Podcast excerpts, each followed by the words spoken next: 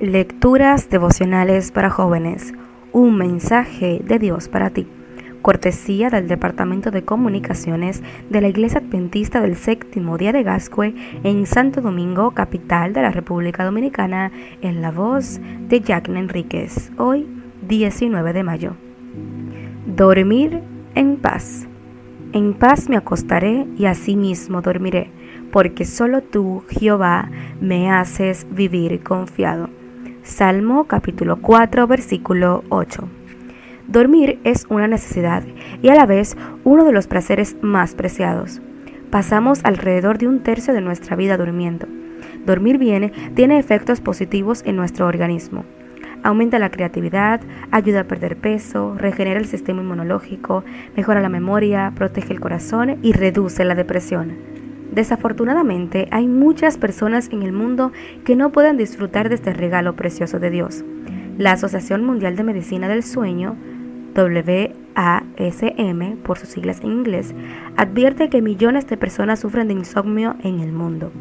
Esta entidad insiste que las autoridades de salud del mundo deben hacer esfuerzos mancomunados para motivar a la población mundial a considerar el sueño como parte de un estilo de vida saludable.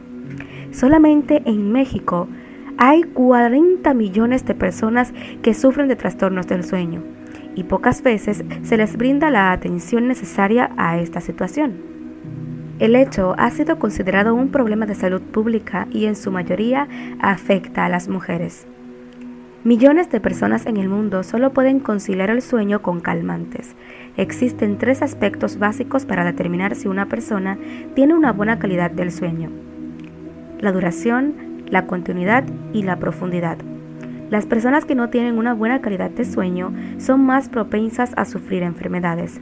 Por eso, la Asociación Mundial del Sueño propone diversas actividades para evitar que los trastornos del sueño sigan afectando a millones de personas en el mundo.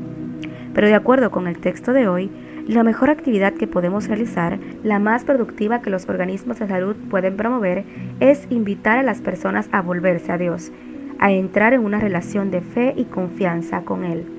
Según David, aferrarse de Dios es el mejor remedio para los problemas que le quitan el sueño a tantas personas. Cuando tienes a Cristo en tu corazón, nada te quita el sueño. Dios te ofrece un sueño tranquilo, lleno de paz, producto de la confianza y la fe en Él.